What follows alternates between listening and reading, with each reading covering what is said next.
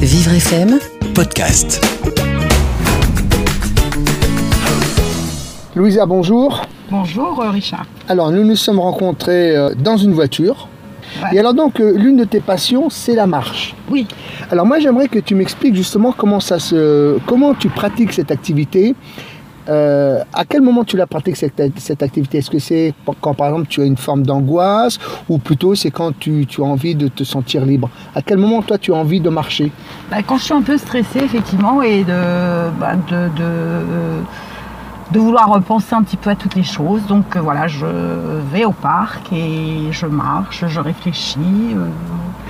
Et alors quand tu marches et quand tu réfléchis, est-ce que tu es attentive à tout ce qui se passe autour de toi? C'est-à-dire est-ce que par exemple euh, avec, ton handicap, la façon dont tu te déplaces, donc tu te déplaces doucement, est-ce que par exemple le terrain euh, sur lequel tu poses tes pieds, est-ce que tu es sensible? Est-ce que tu es attentive à, à chaque fois que tu foules le sol? Oui Toujours, toujours. Je regarde toujours au loin là où je mets mes pieds. Parce qu'il suffit d'un espèce de trou et ma jambe risque de flancher et je risque de, de tomber et de ne pas pouvoir me relever toute seule.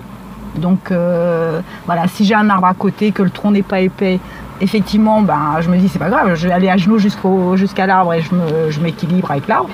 Sinon, ben, si un passant euh, est un peu cool, je lui dis excusez-moi, j'ai un petit handicap, pourriez-vous me relever? Euh, Voilà, je suis pas bourrée. Est-ce que, est-ce que, est-ce que euh, finalement quand tu marches, est-ce qu'il t'arrive souvent de tomber ou pas finalement? Alors non, grâce à Dieu, depuis des années, je tombe beaucoup moins parce que justement, j'ai cette euh, chose qu'il faut que je regarde toujours le sol.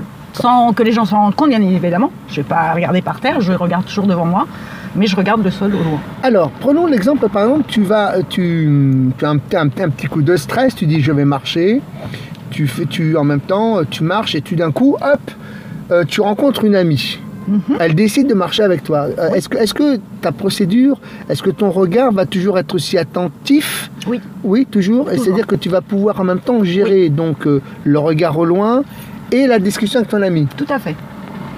Est-ce que tu as une appréhension Est-ce que quand, quand tu vas marcher, est-ce que tu as, est-ce que tu appréhendes finalement de rencontrer quelqu'un ou pas en disant Non, non du tout. Non, par contre, euh, bon, c'est vrai qu'ils vont peut-être marcher plus vite que moi. Je vais leur dire, hé, stop.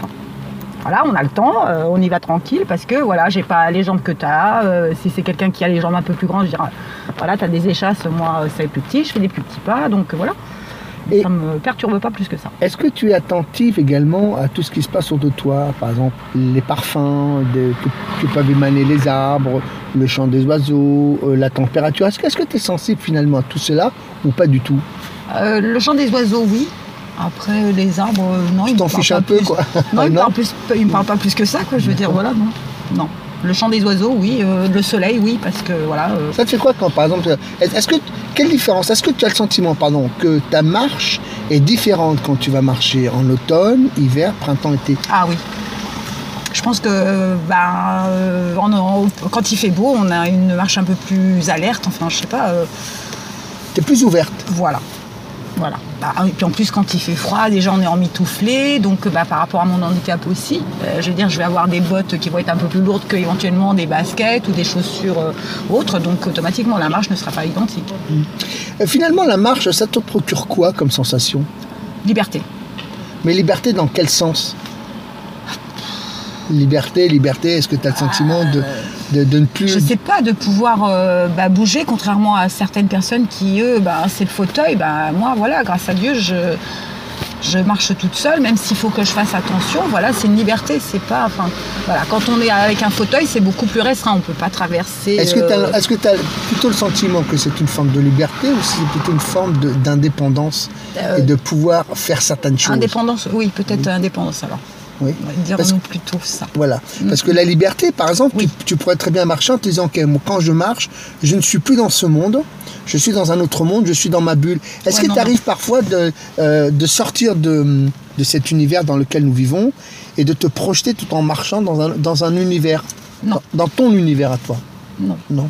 non, non, non, je suis très, très terre à terre. Très terre à terre. Je suis très terre à terre. je- Non, Comme non, les Portugais, finalement. Oui, c'est ça, tout à fait. Voilà. Ouais.